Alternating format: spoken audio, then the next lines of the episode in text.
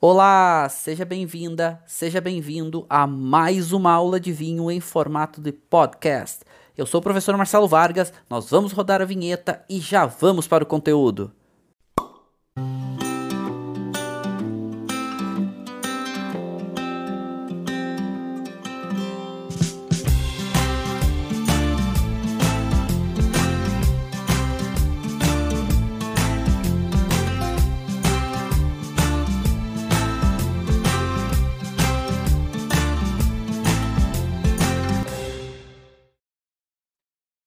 Olá, sejam todos muitíssimos bem-vindos. Eu sou o professor Marcelo Vargas e é uma grande alegria a gente poder estudar mais um pouquinho, aprender um pouquinho, fazer essa troca aqui no nosso grupo de estudos e degustação de vinhos, aonde a gente vai estar falando mais um pouco sobre os nossos maravilhosos espumantes brasileiros. E assim, se a gente tem um estilo de produção ou um, agrupamento de estilos, né? Porque a gente não tem um único estilo de espumante aqui no Brasil, mas se a gente pudesse classificar um estilo macro, né? Um agrupamento de estilos, com certeza o que o Brasil mais se destaca é com os seus espumantes. É impressionante a nossa diversidade, a nossa qualidade de produção, a, a nossa, cada vez mais a criatividade dos produtores quando estão chegando, certo? Então é, é muito legal como a gente está se direcionando para toda essa estrutura, para toda essa, essa questão de hum, cada vez mais termos opções diferentes com nível de qualidade cada vez maior e também com preços bem competitivos. O Brasil é muito bom nesse sentido.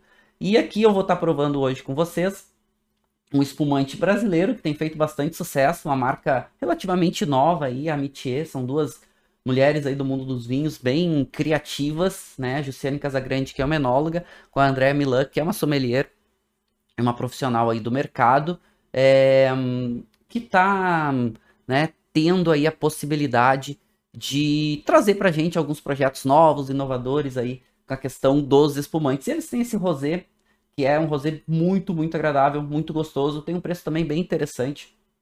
E vocês podem ver que é um rosé um pouco mais puxadinho pro laranjinha, ok? E é um projeto bem legal que é bem focado assim nesse bem focado em inovação, né? Inclusive elas tiveram um espumante que foram, foi super premiado agora há pouco por qualidade, também tiveram um espumante que foi super premiado por uma uma a tampa coroa se tornava um pingente feminino lindíssimo assim. Então se esgotou super rápido, porque aquela tampinha que fica em cima, quando tira, se tornava um pingente bem legal. Então eu vou estar tá provando aqui que vocês podem ver essa coloração mais alaranjada. Eu gosto dessa cor, eu acho que é uma cor super bonita. Eu acho super atrativa esse esse modelo aqui, né, como como se desenha, assim, como ele se apresenta visualmente. Os espumantes rosés é, o vinho rosé como um todo, né, e com certeza os espumantes, o rosé se destaca muito pela sua parte visual, né, o visual realmente é um grande destaque. E aqui a gente está falando de um produto que é bem frutado, bem frutado, uma notinha floral, mas bem interessante, eu acho que o Brasil se destaca muito por esse caráter de vinhos frutados.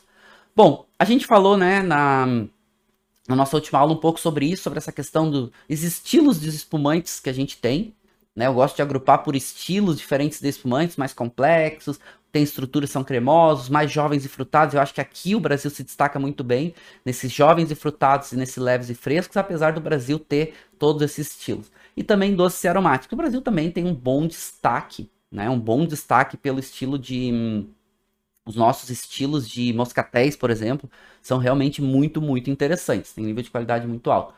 É, o Cássio está falando, experimente o acredito que seja o Peruso, que ele tá falando, Peruso Astrabut, é Lagana, Peruso, muito legal, bom produtor da campanha. Acho que é Peruso, que ele quer aparecer escrito Pepuso, mas acredito que seja Peruso. Legal. Bom, falamos um pouco sobre os espumantes surlis, que também são um grande destaque hoje, é um estilo diferente, né, que traz esse, essa intensidade maior dessas notas de autólise como um todo, essas notas de massa de pão, essas massas, essas notas que remetem a, a pão tostado e tudo mais. Falamos um pouquinho dos espumantes rosés e hoje provando um espumante rosé, né? Provando espumante rosé, que para mim, é, eu particularmente sou apaixonado por espumante rosé. Eu adoro espumante rosé. Eu gosto mais espumante rosé do que vinho rosé. E olha que eu gosto bastante de vinho rosé. Mas espumantes rosé eu sou completamente apaixonado. A gente tem muitos... E assim, até não faz tanto sucesso quanto eu acho que poderia fazer. Que são os espumantes tintos. Espumantes tintos são muito bons para harmonização, eles, eles casam muito bem com diferentes comidas, e principalmente comidas pesadas, mais gordurosas, como é, mocotó, como feijoada, como rabada, buchada. Acho que se dá muito bem, assim. E a gente tem bons espumantes. A diferença do espumante tinto para o espumante rosé é que o espumante tinto normalmente tem um pouco mais de intensidade. Né? Ele tem um pouco mais, claro, a gente está falando de um vinho que tem um pouco mais de extração, para ele ter essa um pouco mais de cor, e, e acaba também trazendo um pouco mais de, às vezes, uma nota um pouco mais tânica, às vezes uma nota um pouco mais, um pouco mais de volume de boca. Então é bem interessante espumantes tintos. O espumante tinto ele perde um pouco da leveza, mas ele ganha um pouco da intensidade. E provavelmente, e alguns produtores andar testando, né? Alguns produtores mantêm linhas regulares, a própria Guatambu tem o Noite, né? A Casa Valduga tem o Tinto Brute, a Valmarino produz, e alguns têm mais cor, alguns menos cor. É como um vinho tinto, né? Como a gente tem vinhos com menos cor, vinhos com mais cor, mais intensidade de cor. E é uma boa alternativa, certo? Claro, ele não é um espumante tão interessante para a gente ficar tomando ele de forma hedonística, né? Tipo, como a gente está fazendo, vou fazer agora, né? De ficar Aqui tô, tô dando aula para vocês e tô provando esse espumante, mas podia estar tá tomando ele, por exemplo, lendo um livro, podia estar tá tomando ele num final de tarde, relaxando. O espumante tinto ele é um pouco mais pesado para isso, né? ele acaba sendo um pouco mais intenso, então ele é mais gastronômico. E eu acho que é essa pegada que é legal para os espumantes tintos e que acaba não tendo tanto destaque como eu acho que poderia ter aqui no Brasil, certo? Legal, falamos um pouquinho sobre método de produção na aula passada, e uma revisão da aula passada, muito rapidamente para a gente entrar no tema da aula de hoje. Método tradicional versus método tanque, né, ou método champenoise versus método é, Charmat ou Martinotti, que é o, a, os nomes que a gente acaba usando no mercado. E falei um pouquinho sobre a diversidade dos espumantes brasileiros, falando de dois produtores de altíssima qualidade, Chandon que só produz vinho Charmat de alta qualidade, né, método tanque, altíssima qualidade. E a Pedrucci, que é um produtor pequeno, que dá um grande destaque para os vinhos feitos no método tradicional, método champenoise, de altíssima qualidade. Né, um grande produtor, um pequeno produtor, mas os dois com nível de qualidade altíssimo, dando destaque para estilos de produção diferentes. Isso mostra um pouco da diversidade do Brasil. E aí, falando um pouquinho mais, né, e até trazendo o case da Mitier, a Mitier é um exemplo legal, né, a nossa, um exemplo de inovação, um exemplo de é, novas possibilidades no mercado. São empreendedoras que lidam no mercado de vinho, por exemplo, que não tem vinícola, elas vinificam em grandes vinícolas e fazem vinhos que elas, mas elas fazem, elas vão lá, escolhem o corte, elas acompanham o processo todo, o estilo de vinho, e elas comercializam vinhos delas, os vinhos, os vinhos delas e, e, e, os vinhos com uma pegada diferente, né? Uma pegada mais fácil de beber, é, usado para coquetéis, para drinks, usado também para hum, eventos, comemorações, mas também trazendo coisas diferentes, como o próprio pingente. Então recomendo quando vocês tiverem oportunidade, não tem, eu acho que não tem mais no mercado essa hum, essa garrafa da Mitier que a tampa se tornava um pingente, um colar, né? Não é só um pingente, tá? Se tornava um pingentezinho, mas com um colarzinho que as, que as mulheres usavam, assim, bem legal, bem bacana. Mas mostra um pouco disso, né? Acho que a MTA é um case bacana dessa nossa inovação que cada vez mais a gente tem nos espumantes brasileiros. Tá, legal, mas vamos falar um pouquinho de algumas regiões, vamos falar um pouquinho de alguns produtores, e já vou antecipar aqui para vocês, tá? Que hum, eu tô trazendo alguns produtores a gente tem muitos produtores em diferentes estilos, em diferentes tamanhos, com diferentes projetos. Então a gente tem vários, vários estilos diferentes de produção. Então, é, quando eu estou trazendo aqui alguns produtores, são alguns que eu estou indicando para vocês, mas eu poderia indicar muitos outros, certo? Como eu indico nas aulas. Então, vai ficar gente de fora aqui que eu poderia citar, e alguns até vou citando aqui para vocês. Por exemplo, agora, estão falando sobre os vinhos espumantes da Peruso. Recomendo fortemente lá na campanha Perus tem um projeto muito legal, como eu recomendo na campanha outros produtores, como Galvão Bueno, faz ótimos espumantes, é, Guatambu faz excelentes espumantes, Campos de Cima da Serra, excelentes espumantes, aí tem vários produtores que fazem vinhos muito legais na campanha em outras regiões, tá bom? Então aqui eu vou trazer alguns para vocês, mas não, a gente não, não, não são os únicos, não são os únicos que eu indico, mas eu indico vários outros, ok? É, deixa eu trazer aqui algumas perguntas. A Ana Lúcia está perguntando o que significa cuvê. Boa pergunta, tá? Inclusive aqui, né, algumas interações com vocês. Posso trazer algumas perguntas aqui. A Ana Lúcia perguntando o que significa cuvê. Cuvê significa corte. Vamos pensar assim. É mistura de diferentes uvas, ou diferentes safras, ou diferentes... É, seria ou principalmente diferentes safras, né? É muito utilizado, é um conceito muito utilizado na região de Champagne, e que remete muito a, a, a, quando não é um espumante necessariamente safrado ou vintage. Cuvée seria como se fosse o contrário de vintage. Vintage seria vinhos de uma única safra. Uh, já seria, né, seria esse corte, essa mistura, talvez diferentes safras, diferentes uvas, diferentes regiões. Então Cuvée tem um pouco dessa pegada, certo? Seria mistura. Então quando vocês veem Cuvée, podem pensar um pouco nessa questão de mistura, questão de blend, tá? Mistura no bom sentido. Legal, vamos seguir a nossa aula. Então vamos falar um pouquinho, e claro, vamos falar da principal região, começar pela principal região produtora de vinhos no Brasil, que é a nossa Serra Gaúcha. Um ponto importante é que eu acho que vale bastante a atenção de vocês, tá? Que é o seguinte, é, quantidade de açúcar residual que a gente tem em cada espumante, ou a quantidade de açúcar, a doçura que a gente tem em cada espumante. E essa aqui é a lei brasileira, certo? Porque a gente vê nos, nos espumantes, por exemplo, esse aqui é brute. Tá, mas o que, que é brute, né? Brute, quando a gente tem esses termos brute, extra brute, demi-sec, até mesmo doce, é a quantidade de açúcar, a quantidade de doçura que a gente tem no produto. E no Brasil, a regra, né, a lei diz que é o seguinte, espumante nature, e até e aqui a gente tá essa essa numeração que vocês estão vendo aqui é em gramas de açúcar por litro. OK? Então nature a gente está falando de até 3 gramas de açúcar por litro. É um espumante seco, bem seco. E até é um estilo de espumante que está ganhando mercado de forma muito rápida e até um protagonismo muito grande. Que são os espumantes nature, os espumantes mais secos que tem. Certo? Então até 3 gramas. E assim, para te fazer um espumante com tão pouco açúcar, que é um produto que tem uma acidez maior, para o espumante nature eh, ficar agradável, precisa ser bom. Certo? Porque quanto mais açúcar tem, vai deixando o vinho mais intenso, né? mais, mais encorpado e vai deixando ele mais macio em boca, porque o açúcar deixa o vinho mais macio. Não significa que fique melhor, não é isso, certo? Mas vai deixando um caráter diferente. E eu não estou dizendo que Nature é melhor ou é pior que outros estilos. Não, ele só é um estilo muito peculiar, exatamente por ser o mais seco dos espumantes. Depois tem o Extra Brut, que vai de 3,1 a 8 gramas de açúcar.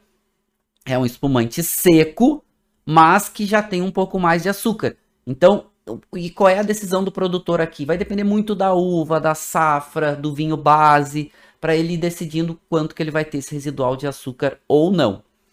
Depois o Brut, o Brut ainda é um espumante seco, mas que é o mais famoso e é o que é mais produzido hoje no mercado. Os espumantes bruts, eles são a grande, a grande maioria do mercado.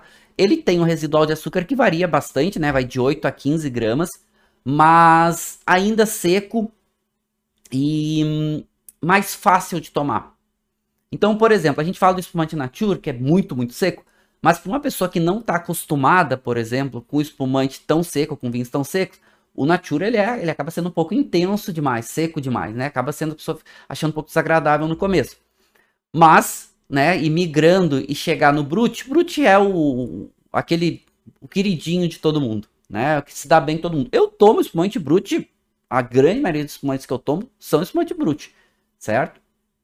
Não tenho nenhum problema contra isso, né? Gosto de Astra Brute, posso recomendar fortemente Astra Brute da o Pinto Bandeira, da Aurora, Extra Brut, é delicioso, maravilhoso, certo? E Nature, vários produtores aí estão fazendo Nature de altíssima qualidade, né? Principalmente os Surlis hoje são, acabam sendo espumante Nature.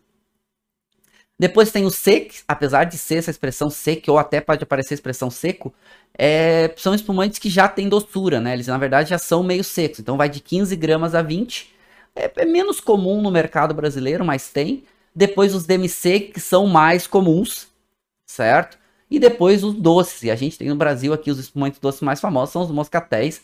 Não precisa ser só moscatel para ser espumante doce, mas os moscatéis são um grande diferencial. E o nosso grande diferencial aqui é, são os nossos moscatéis com uma acidez que se destaca e ajuda a equilibrar um pouco mais essa doçura. Esse é um diferencial nosso aqui dos nossos espumantes. Por isso eles também são tão bons. Eles têm uma acidez um pouco maior e essa acidez um pouco maior consegue lidar bem e equilibrar bem esse açúcar mais presente, certo? Bom, então essa aqui é a lei para vocês saberem, né? A lei brasileira. Quando vocês veem no rótulo, eu até vou deixar isso aqui no material para vocês baixarem, tá bom? Vai ficar aqui no material para vocês poderem baixar aqui esse contexto, esse material aqui sobre as doçuras dos espumantes. Tá, e vamos falar um pouquinho sobre as indicações geográficas, porque na verdade a gente vai dar um destaque para as regiões produtoras. Então, as regiões produtoras então vão estar muitas delas intimamente relacionadas com as indicações geográficas, tá? Lembrando que no Brasil a gente tem dois níveis de indica indicações geográficas. Indicação geográfica são todas essas áreas demarcadas e no Brasil elas são divididas em IP, indicação de procedência, primeiro nível, e DO, denominação de origem, que é o segundo nível. Ok?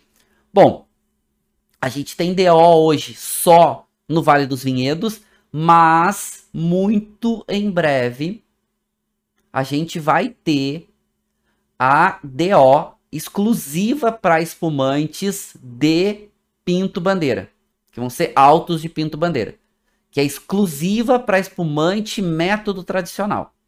Dá para ser aprovada a qualquer momento. Vai ser a nossa segunda DO e a primeira exclusiva para espumantes. Ok? Então a gente está bem curioso, a gente sabe que o grande destaque dos vinhos de Pinto Bandeira são os espumantes, mas a gente está bem curioso aí para o que vai vir desse selo. Os produtos a gente já está super acostumado no mercado, com nível de qualidade. Vamos ver como esse selo aí vai fazer se movimentar esse mercado de pinto bandeira, que é bem interessante. Tá, mas vamos começar falando de Serra Gaúcha. Vamos começar falando de Rio Grande do Sul, aonde a gente tem com certeza a Serra Gaúcha como maior destaque, certo? Essa área aqui que envolve várias sub-áreas, sub-regiões, ou né, vamos chamar até de regiões, essa aqui seria uma macro região Serra Gaúcha. Depois a gente fala um pouquinho aqui de Campos de Cima da Serra, que é já na divisa com Santa Catarina, e a gente vai ter depois todo o Planalto Catarinense. Vamos ter aqui a Serra do Sudeste, que vem ganhando algum protagonismo, algum destaque com os espumantes. Depois Campanha, né, que é uma região grande, a gente tem produtores muito bons, desde aqui próximo a Bagé, até lá quando a gente vai ter é, projetos como Campos de Cima e tudo mais. Então, uma região ampla, mas com nível de qualidade também bem interessante e bem amplo. Legal. Vamos falar primeiro de Serra Gaúcha, né? É... Serra Gaúcha é com certeza hum... com certeza Serra Gaúcha é, além de ser nossa região produtora mais de maior volume, é com certeza a mais destacada.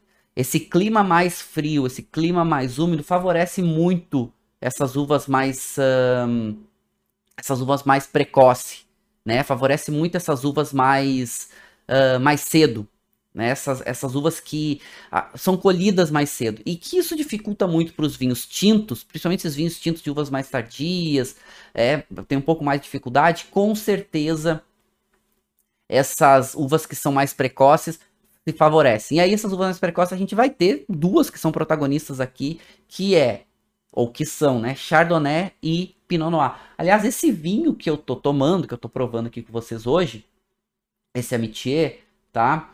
É um vinho que é um corte. Ele é um corte de Chardonnay com Pinot Noir.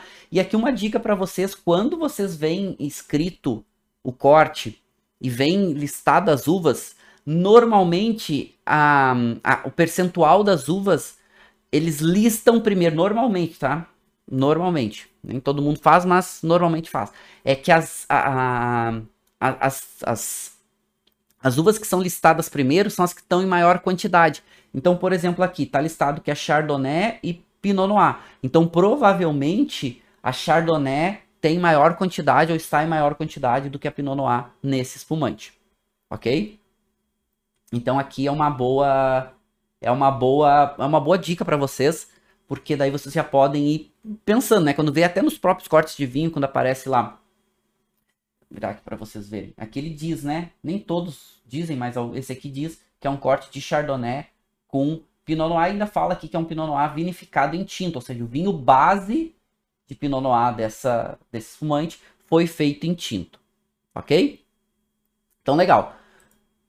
São uvas que são protagonistas aqui, né? Protagonistas para espumante, não necessariamente para vinho tranquilo, tá? Apesar de ter grandes vinhos tranquilos com Chardonnay e alguns bons também com Pinot Noir. E aí na Serra Gaúcha a gente tem essas áreas, essas regiões dentro da Serra Gaúcha, se a gente considerar a Serra Gaúcha uma macro região, que são super importantes. Né? Então a gente vai ter aqui, e aí já considerando, né, a gente vai ter a região de Altos Montes, que é essa área grande aqui, ok? Que a cidade principal aqui vai ser Flores da Cunha, e é uma região com bastante volume, uma região com uma quantidade de produção bastante grande também. Bem interessante, certo? Depois, a gente vai ter aqui é, essa areazinha vermelha, que é Pinto Bandeira, que ela vai estar tá bem no meio do caminho entre Bento Gonçalves e Farroupilha.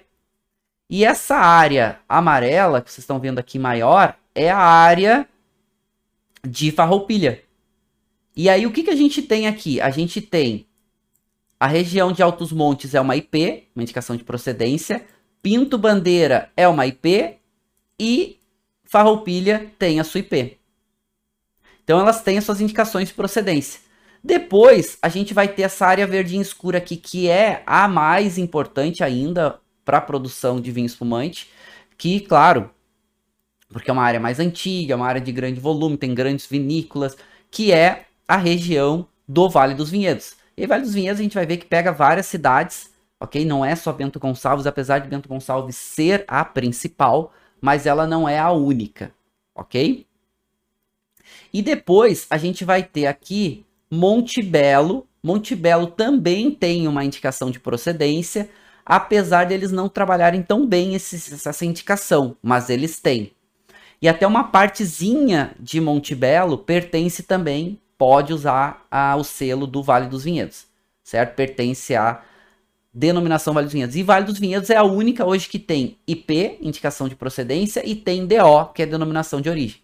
Então a Serra Gaúcha aqui tem várias regiões bem distintas, bem, inclusive bem, como eu posso dizer assim, bem ampla na sua diversidade de estilos e de produção, mas nível de qualidade também alto. OK? Nível de qualidade também alto. Então, bem interessante aqui para a gente pensar dessas regiões diferentes. E agora a gente vai entrar um pouquinho em cada uma delas, falando um pouquinho o que, que se destaca. E aí, dessas IPs, dessas indicações de procedências e dessa DO, a gente vai ver que a maioria delas já contempla também espumantes. Uma coisa legal da gente pensar, tá? E até porque que a gente vê menos espumantes com selo. E talvez esse vai ser o grande diferencial dos espumantes de dessa nova DO de Pinto Bandeira. Porque acaba que a maioria da produção de espumantes que a gente tem hoje, no Rio Grande do Sul principalmente, são produtores que compram uvas, né? São vinícolas, vamos chamar assim, né? São, são vinícolas que compram uvas de vários diferentes produtores. E esses produtores podem estar em áreas diferentes. Como, por exemplo, não é aqui na Serra, mas a Serra do Sudeste. A Serra do Sudeste é uma região que tem uma ampla produção de uva, mas eles vinificam muito pouco. Eles vendem, a maioria são produtores que vendem para grandes vinícolas que vinificam e fazem seus espumantes cuvês de diferentes regiões. E aí acabam nem colocando a região que da onde vem a uva, porque é um cuvê de diferentes regiões, certo? como por exemplo a Chandon, a Salton, a Miolo e vários outros grandes produtores compram de vários produtores. E isso, então, as uvas podem vir de diferentes áreas da Serra Gaúcha, podem vir da Campanha, podem vir da Serra do Sudeste, podem vir de várias regiões para fazer os cuvês que são clássicos da, da, da nossa produção brasileira de espumantes, ok? E aí já alguma dica, algumas dicas para vocês até conhecerem quando a gente puder viajar de novo que é um lugar muito legal. Produtores tem, é um produtor de altíssima qualidade de espumantes e vinhos também, que é a Salton. É uma vinícola linda, né? Esse estilo mais espanhol, aquele estilo mais, né, é, latino de produção. É lindíssima, tá? É uma vinícola muito legal de se visitar. Tem espumantes de altíssima qualidade. Aqui estamos falando de Serra Gaúcha ainda, tá? Aurora. Aurora, o melhor espumante da Aurora, disparado, que é um dos grandes espumantes brasileiros, é o Pinto Bandeira. A Aurora também, né, uma grande vinícola, uma cooperativa, então tem produtores de vários lugares e vai fazer normalmente seus vinhos são cortes de várias várias regiões, mas vale muito a pena. E assim, todos os espumantes da Aurora têm preços muito bons, mas o Pinto Bandeira, gente, é, um extra brute, mas o nível de qualidade dele é espetacular. Então vamos lá, né?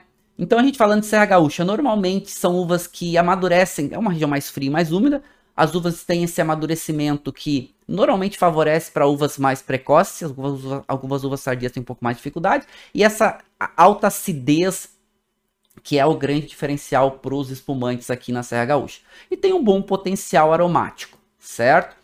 Aqui o perfil, e aqui a gente vê esse é, esse é o perfil sensorial da média dos espumantes doces, né, e dos espumantes secos da Serra Gaúcha, né? E a gente hoje contempla aí algo em torno de 85%, da, 85 da produção nacional de vinhos vem dessa região, da Serra Gaúcha, apesar de ter várias novas regiões despontando, ok?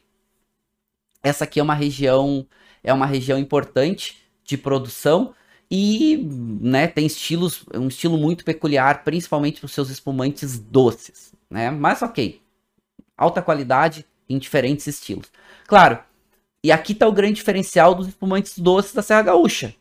Aonde que tá? Essa alta acidez que ajuda a equilibrar essa intensidade. E aí, normalmente, são espumantes com uma intensidade de boca e uma intensidade de aromas e sabores muito presente. Nossos espumantes doces são normalmente muito aromáticos, certo? Moscatel é um grande exemplo. Os moscatéis são um grande exemplo, né? Porque envolve... Moscatel são diferentes uvas, tá? Que são permitidas no corte. E é, por exemplo, a IP de farroupilha permite diferentes uvas. Claro que as moscatos são a grande, a grande protagonista, né? Diferentes, diferentes clones e até diferentes cepas, né? Diferentes variedades de moscato.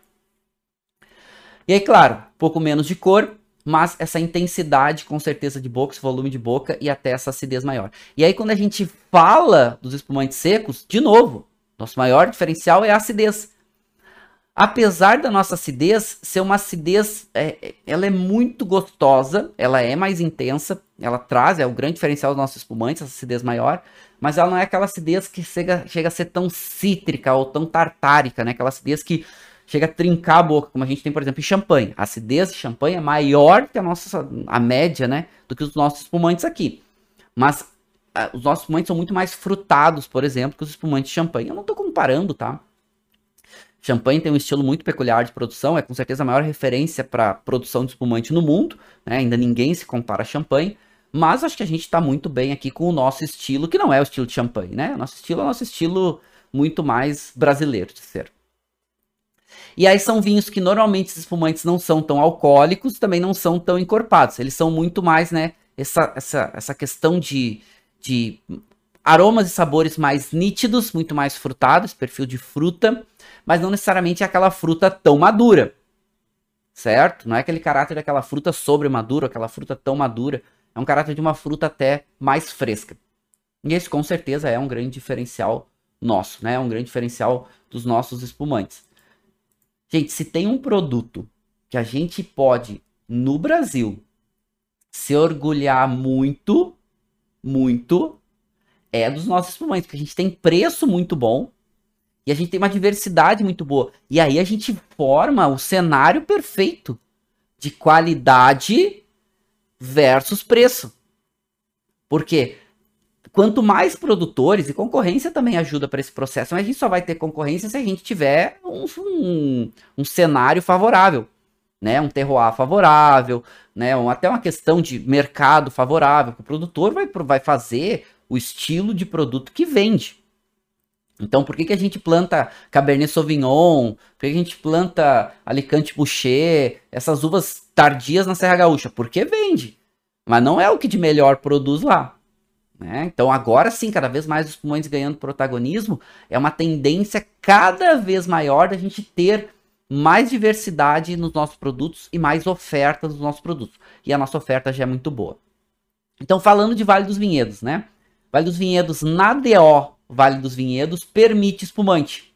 Mas algumas questões importantes aqui, tá? Na DO Vale dos Vinhedos. Aqui eu vou trazer alguns pontos que são mais relevantes. Por exemplo, corte de Chardonnay e Pinot Noir com no mínimo entrando em 60% e a Riesling Itálico também é permitida.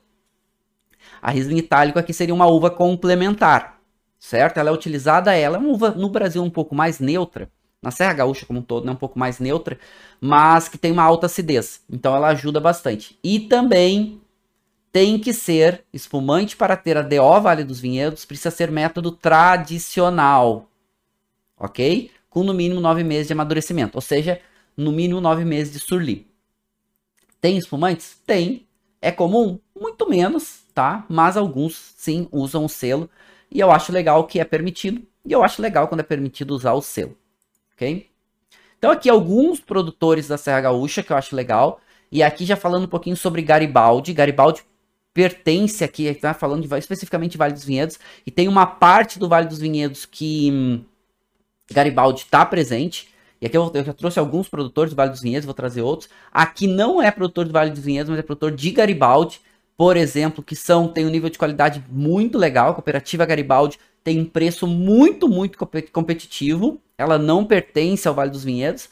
A Garibaldi não tem uma IP própria, apesar de ser a capital do espumante certo?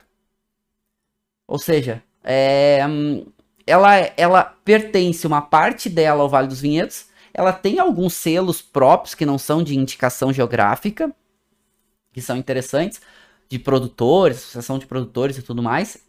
Um grande produtor de espumantes, ah, aliás, vamos pensar, né? A Chandon fica em Garibaldi, Cooperativa Garibaldi fica em Garibaldi. E aqui até eu trouxe dois produtores diferentes, um bem pequenininho, familiar, que é a Avacaro, né? Bem interessante, é legal vocês visitarem, né? Passar um dia lá na Vacar quando puder viajar, que é bem legal.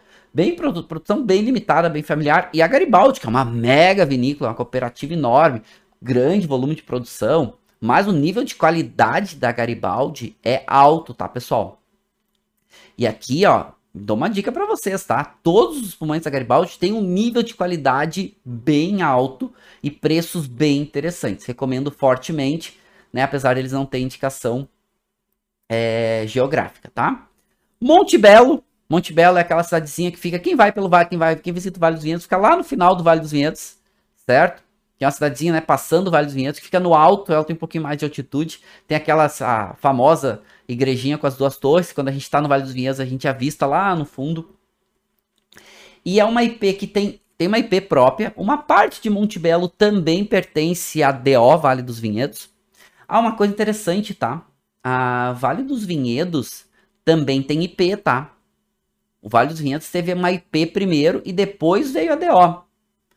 Então a IP Vale dos Vinhedos ainda está ativa, apesar de pouquíssima gente utilizar o selo da IP, da indicação de procedência Vale dos Vinhedos, mas está ativo e tem uma flexibilidade maior. Inclusive eu sei que a Pisato usa para vinhos tintos ainda o selo da IP.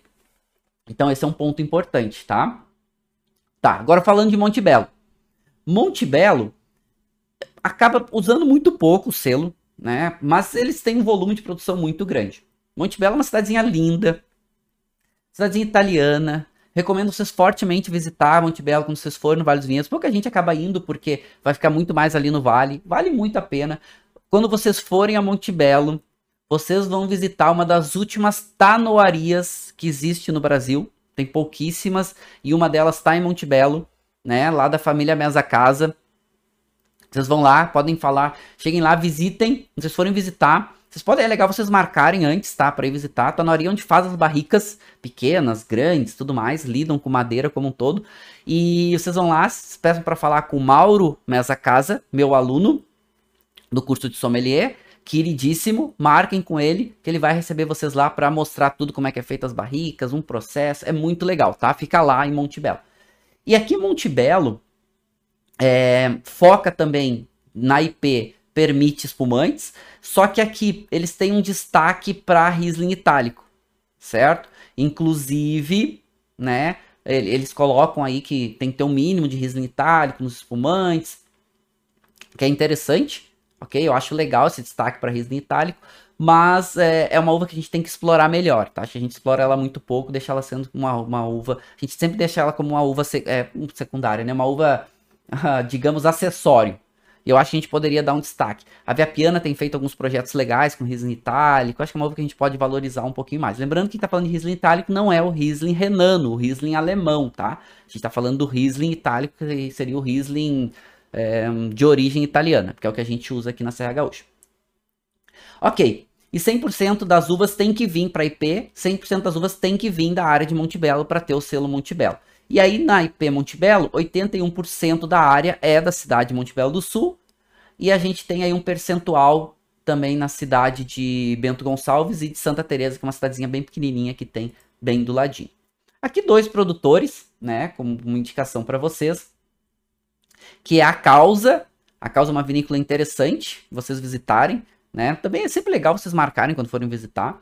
É uma vinícola relativamente, é um pouquinho maior, mas porque os produtores de Montebello, Montebello é uma região que tem muito produtor e poucas vinícolas, certo? Vendem muita uva por Vale dos Vinhedos, o Vale dos Vinhedos absorve muita, muita, muita dessas uvas, que não pode daí botar no selo, né? Se não vem da área do Vale dos Vinhedos. Lembrando que Montebello tem uma área que pertence ao vale, tá?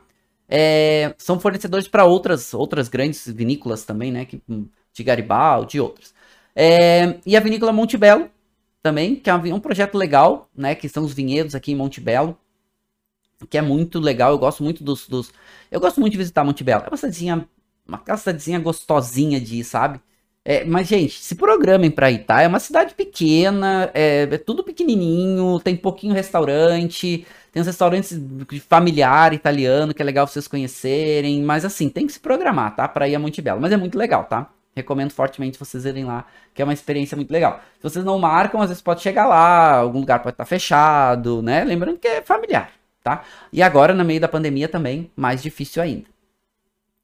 Legal, vamos falar de Pinto Bandeira. Pinto Bandeira, gente, é com certeza uma região de produção de altíssima qualidade, tá? É, os espumantes aqui são grandes protagonistas, né? Grandes protagonistas. Grandes, grandes protagonistas. E, inclusive, vai ser a nossa primeira DO exclusiva para espumante. Vai vir aqui de Pinto Bandeira, certo? É, bom, tem algumas pessoas falando que visitaram, já vale muito a pena conhecer né? Realmente vale, é um lugar destacado de se conhecer Pinto Bandeira.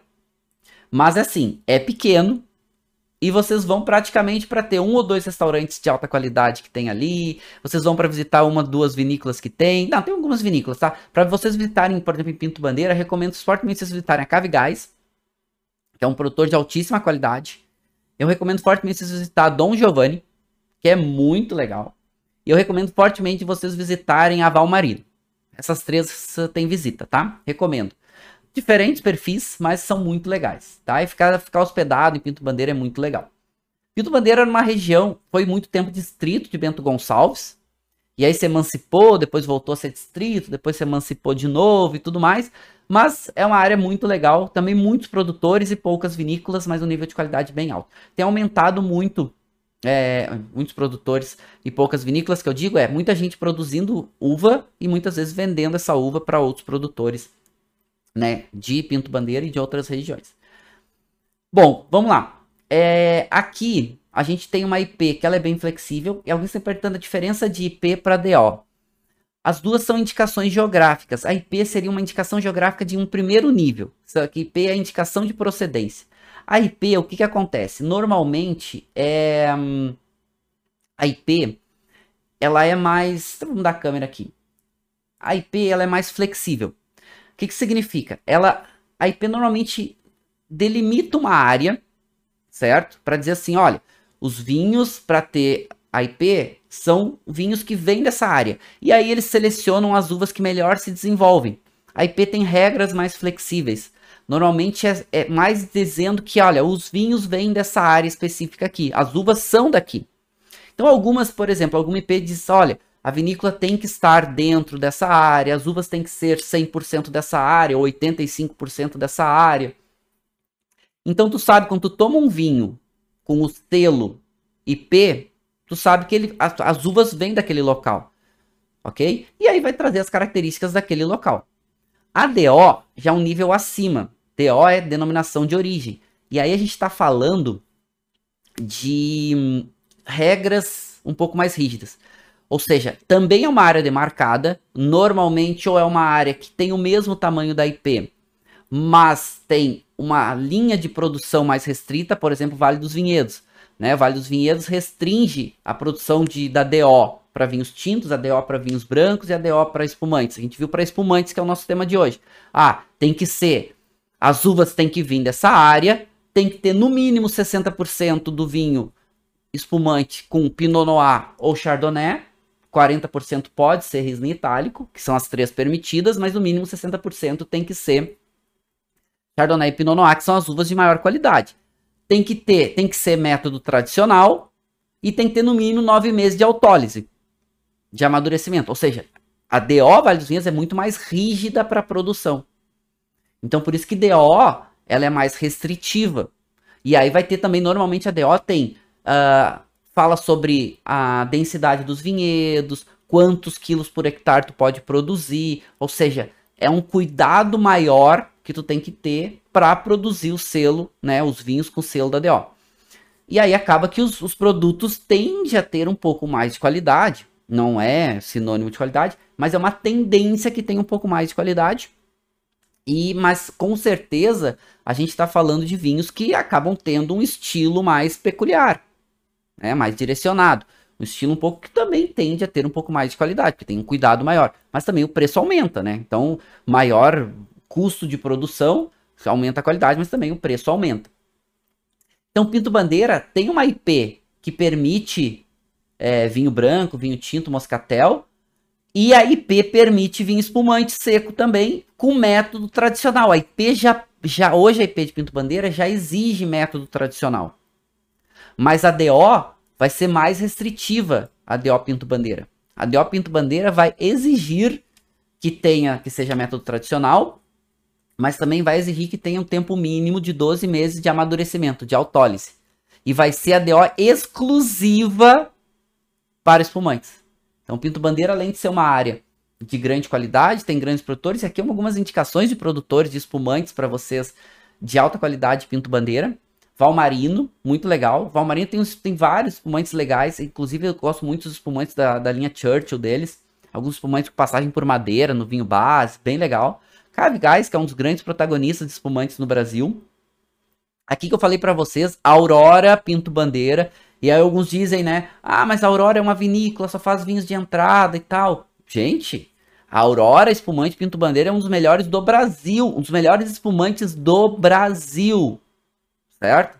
O nível de qualidade é altíssimo. 24 meses de autólise. É incrível. É muito, muito bom. Extra Brut, né? Não é nem Brut nem Nature bem caminho. E olha, o nível de qualidade deles é muito alto. Eu adoro esse monte. Dom Giovanni, uma vinícola pequena, familiar, muito legal. Inclusive tem uma pousada lá, recomendo vocês fortemente ficar lá. São poucos quartos, tá? Lembrando, quando puder viajar. É, mas sim, nível de qualidade muito alto dos produtores aqui. Né? E aí um destaque para a Cavigás, que né, ajudou muito também a, a dar um protagonismo pro nosso espumante. Muito, tá? Muito, muito, muito é, internacional e também foram um dos grandes pioneiros, o seu Mário Gás foi um dos pioneiros a desbravar Pinto Bandeira para produção de uva de alta qualidade. Ok, ele foi um dos primeiros a chegar lá, a plantar e agora, né, várias uma região muito valorizada para vinhos.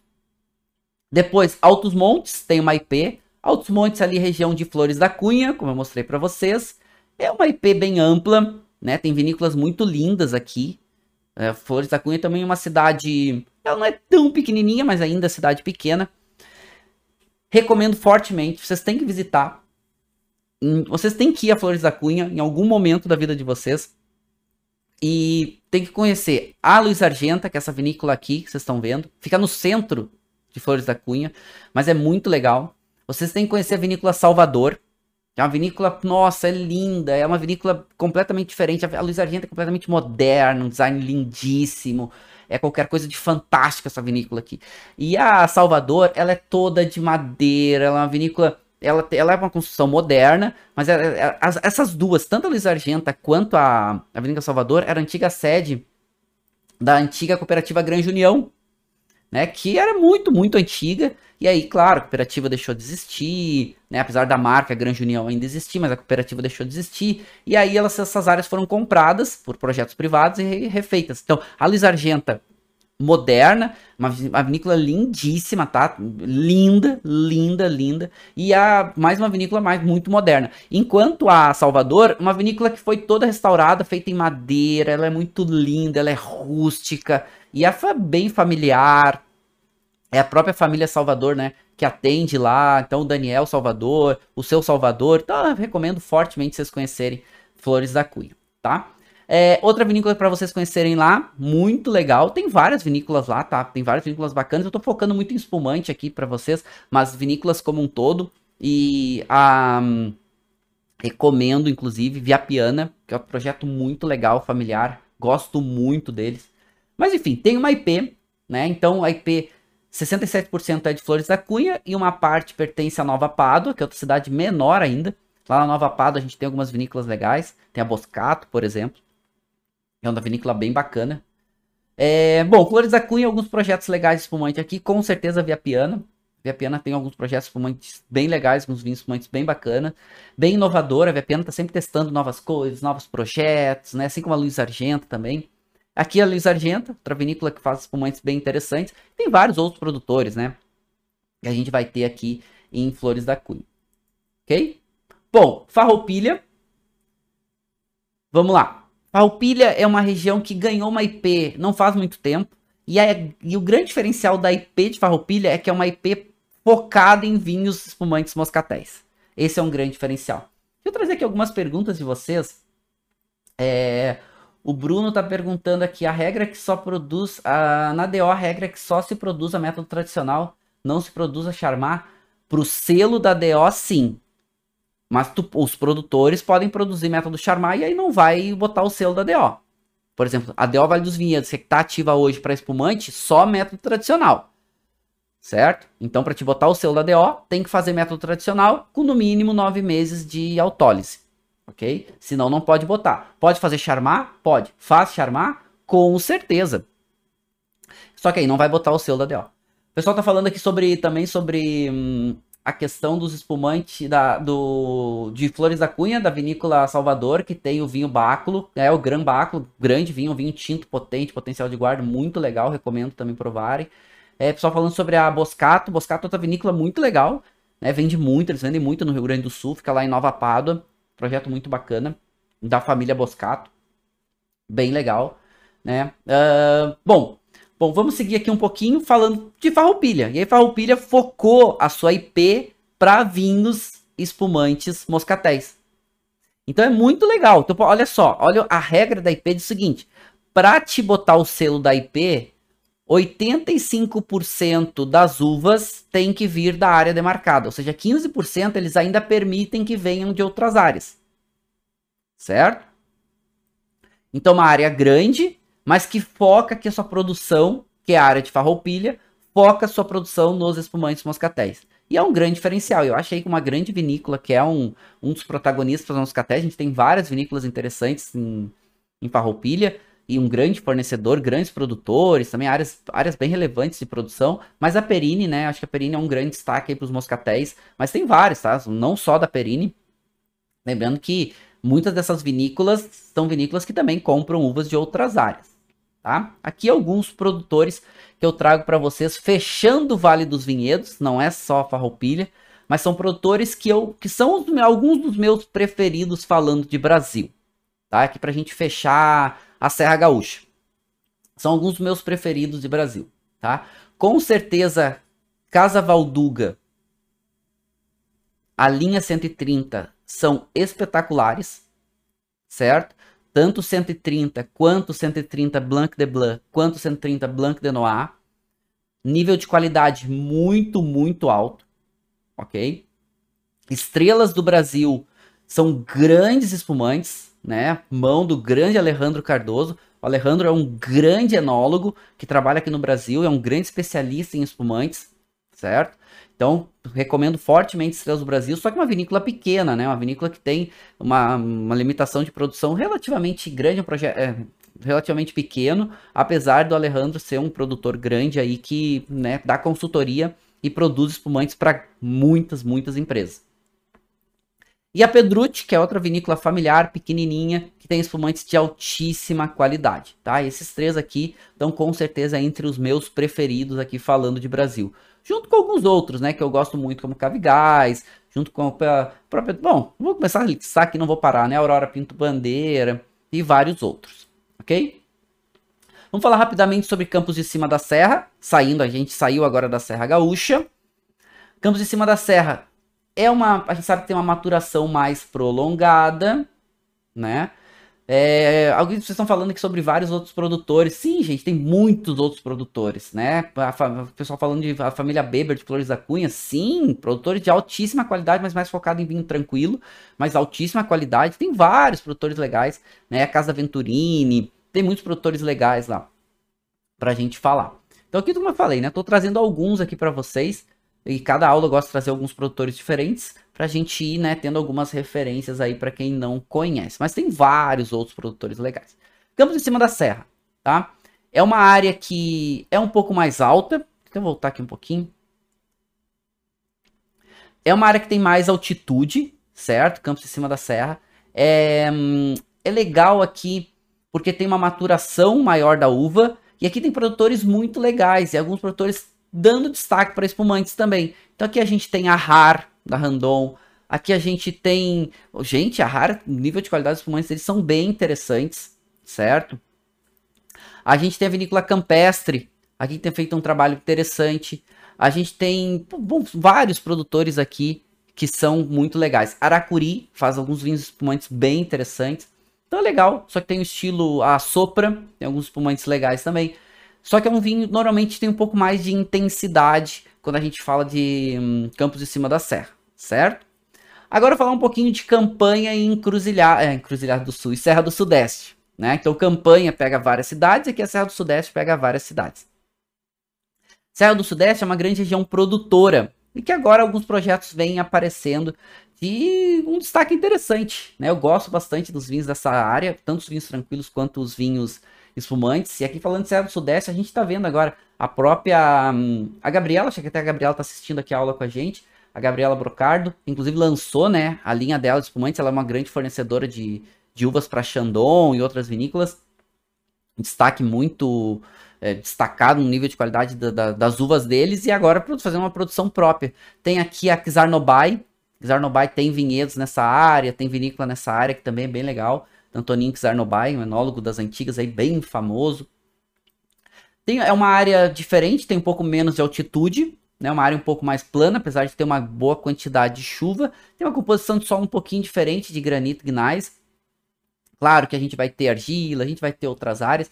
E aqui é muito legal, porque era uma área, era uma área praticamente uma área de produtores agrícolas. Ou seja, tinha bastante uva e essas uvas vendidas para grandes vinícolas, né? Como o caso da Chandon, por exemplo né? Mas não só outras, né? A gente tem ali de Carraro que tem vinhedos nessa área, vários outros produtores.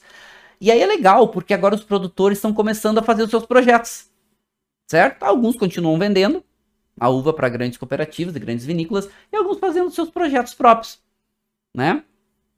E isso é muito legal. Então, por exemplo, agora, né? A, Gabriela lançou o projeto, eu tô louco para provar os vinhos dela, sabe? Assim, tô louco para conhecer e assim, poxa, é um, é um, é um, aumenta a nossa diversidade, aumenta a nossa oferta, aumenta a, a possibilidade da gente ter vinhos diferentes e até com preços interessantes, né? A, a competitividade também gera preços mais atrativos. Falar de campanha gaúcha, rapidamente, ok? E aí, campanha gaúcha também a gente tem grandes produtores aqui. Lembrando que a campanha é um cenário terroir bem diferente. A gente tem muita continentalidade aqui. É, são áreas, grandes áreas de extensão. Muitas dessas áreas também produzem para grandes vinícolas. Mas a gente vê cada vez mais vinícolas locais aparecendo com nível de qualidade maior e com destaque para uma produção local. Inclusive, a campanha acabou de lançar um selo de IP, que é bem bacana, certo? Mas mostra um pouco o que está acontecendo, essa mudança da região, ok? E isso é legal também, né? Essa mudança do cenário da, da, da, da região, de uma valorização. Então, isso não isso também está acontecendo, que a gente falou, né? Serra do Sudeste, mas também está acontecendo na campanha gaúcha, a campanha gaúcha de uma forma um pouco mais acelerada.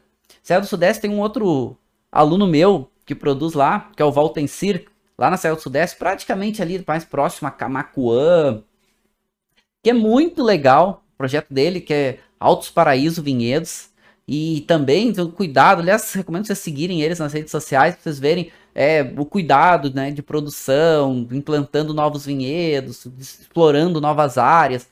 E essas áreas também estão crescendo, então a campanha é uma área muito ampla está crescendo bastante. Serra do Sudeste é uma área que está uh, crescendo bastante a área de vinhedos. E assim, quanto mais a gente tem esses, esse movimento de a produção valorizar o local, eu acho que a gente tem um ganho grande. O que, que, seria isso? Porque assim, a gente sabe que a nossa, uma das nossas diferenciais é as grandes vinícolas ter acesso a muitas uvas de qualidade de diferentes áreas. Para fazer os cuvês e tudo mais. Só que eu acho que cada vez que a gente consegue avançar de tipo a gente ter o espumante que vem a uva especificamente de Serra do Sudeste, da Serra do Sudeste, uva que vem especificamente de determinada área de Serra do Sudeste, ou vem especificamente da campanha, ou que vem especificamente de determinada área da campanha, eu acho que é legal, porque daí a gente consegue também ver e entender um pouco mais a expressão dos vinhos daquela área. E acho que isso é uma grande riqueza nossa. E, essa diversidade do Brasil também está remetendo para isso, né? Ter novos produtores que estão valorizando e vinificando a sua uva. E isso é muito legal. É... Falando de campanha, eu acho que uma grande vinícola, uma das referências aqui com certeza é Guatambu. Guatambu mostra um pouco desse cenário né, de grandes produtores é, agrícolas e agropecuária como um todo, né, pecuária e agrícola, montando projetos vinícolas. Né? Guatambu, um grande produtor de pecuária, é um grande criador né, de gado, angus e tudo mais e botou uma vinícola de altíssima qualidade, vinhos de altíssima qualidade, né? Vinhedos próprios, muito legal. Inclusive também recomendo fortemente vocês visitarem, quando forem na campanha, visitarem a Guatambu, que é um projeto muito bacana. Mas tem outros produtores, né? A campanha é muito grande. E assim, estou trazendo alguns aqui para vocês, poderia citar vários outros, né? como eu sinto nas outras aulas. Guatambu, acho que é um grande exemplo. A Bueno Wines é outra vinícola também de alta qualidade. Acho que é bem bacana o projeto da Bueno. Galvão Bueno faz um trabalho legal de valorização dos seus produtos. E a Bueno, apesar de ter vinhedos, também faz vinhos uh, com uvas de outras áreas e tudo mais. É uma produção, é uma produção relativamente. É uma vinícola média, vamos falar assim, né? Não é tão pequena, mas também não é grande. É, mas a vinícola fica na campanha. Né? E tem muitos vinhedos na campanha, apesar de ter vinhos de outras áreas. É, vindo uvas de outras áreas. A Campos de Cima da Serra, que apesar de quem tá falando. Campos de Cima da Serra.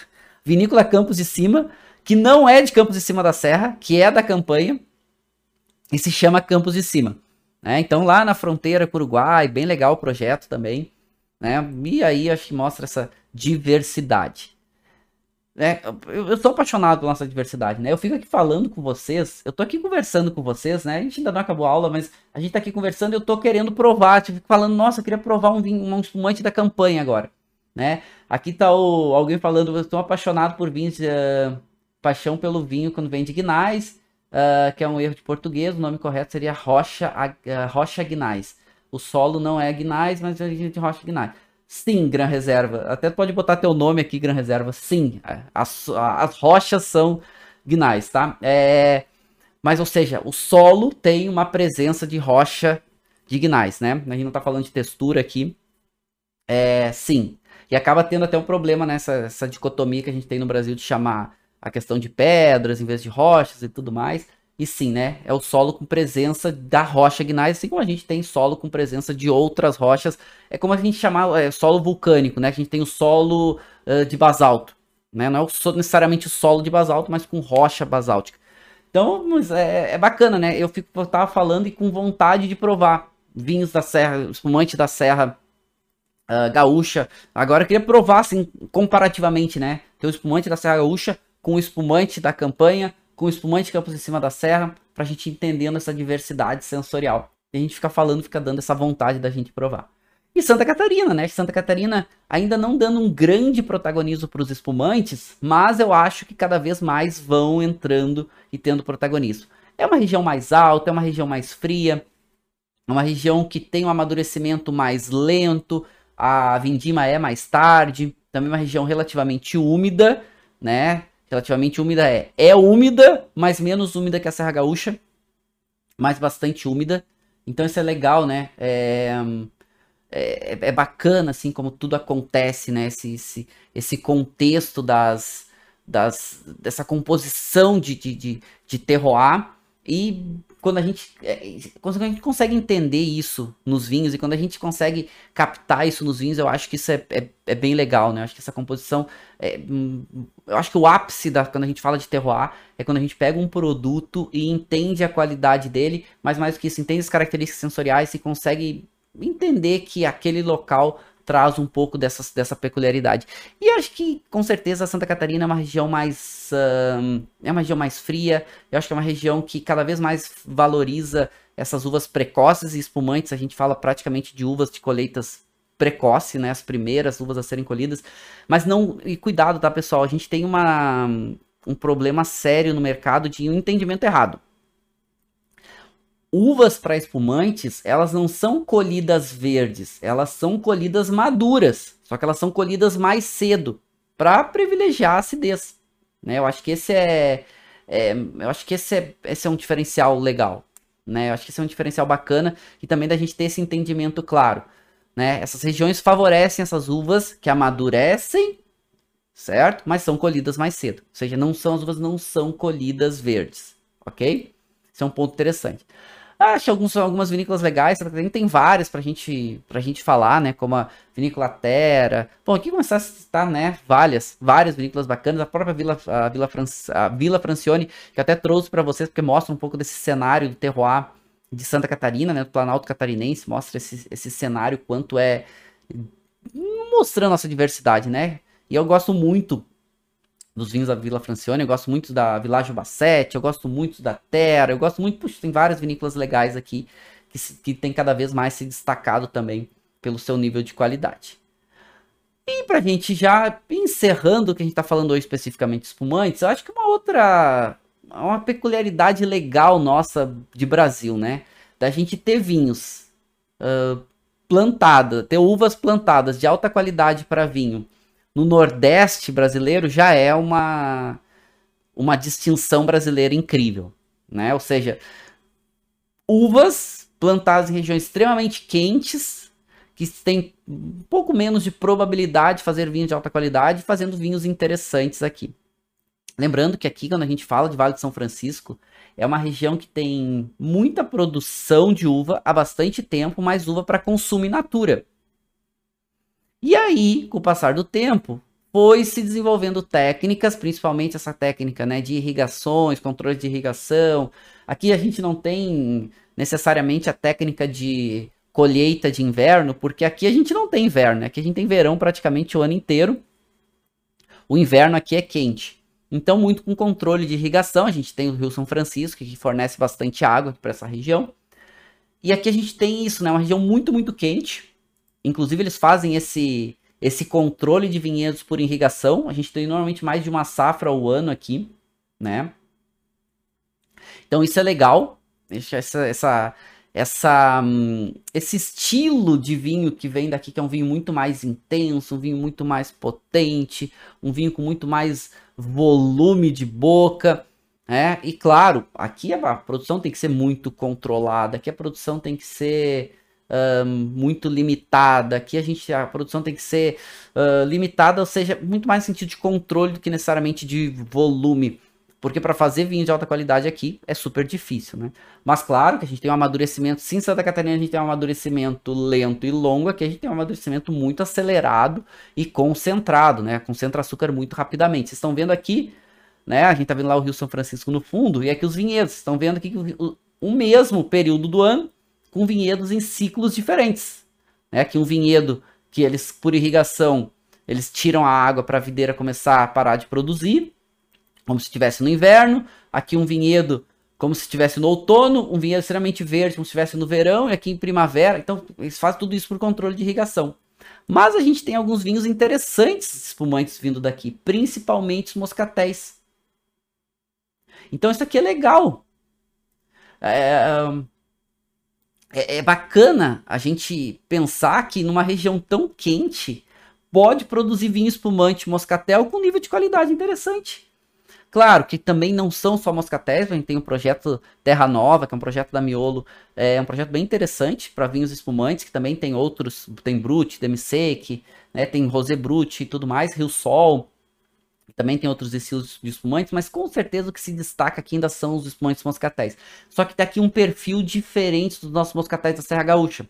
O que, que acontece aqui? Aqui a gente tem um moscatel com mais intensidade de caráter frutado, né? Aqui a gente tem uma, um, uma intensidade de um volume de boca maior, uma acidez menor e um espumante que a doçura aqui tem um grande protagonismo. Né? Então fica aquele, aquele caráter que é muito legal de. São espumantes interessantes para usar para harmonizar com sobremesas. Ele, o caráter frutado deles é muito evidente. Então também essa sobremesa à base de fruta. É bem interessante aqui. Eu acho que eu, eu, eu fico extremamente surpreso e feliz com essa capacidade de produção que a gente tem no Brasil, tá chegando no, inclusive aqui no nosso Nordeste brasileiro, que eu acho que é uma boa, um bom cenário aí pra gente da nossa diversidade dos nossos vinhos. Certo? Bom, meninos e meninas, estamos chegando no final da nossa aula, acho que foi bem bacana hoje. De novo, né, o tempo passou voando aqui. Tentei trazer algumas algumas regiões tem produção de espumante de outras regiões? Tem. Certo? com destaque cada vez maior. Né? Ainda o destaque em outras regiões acaba sendo muito para vinhos tranquilos, mas cada vez mais alguns vinhos espumantes aparecendo, que eu acho bem legal. E hum, acho que valeu para a gente fazer esse cenário entender um pouquinho aí do nosso, da nossa diversidade dos nossos vinhos aqui no Brasil, certo?